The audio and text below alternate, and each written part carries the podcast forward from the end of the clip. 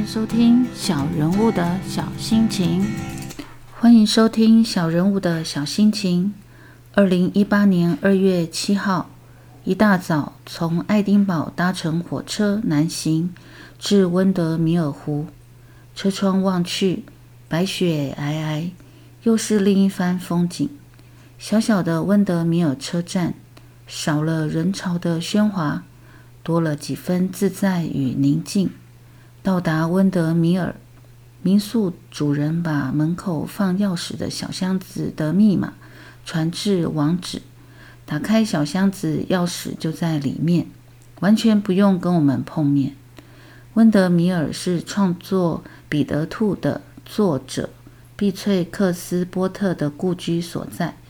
有一部电影叫《波特小姐》，便是在描写她的故事。她用版税买了这块提供创作灵感的地方。她拥有湖区约四千英亩的土地，十六座农场和大量羊群。这些资产全捐给保护名胜古迹的英国国民信托组织做环境信托。不但让彼得兔的家园受到保护而完整留存，也回馈给英国人民享受这一片世外桃源的宁静。在飞机上看了一部《永远的小熊维尼》的电影，是关于小熊维尼创作者 A.A. 米恩以自己的儿子克里斯多弗罗宾作为主角。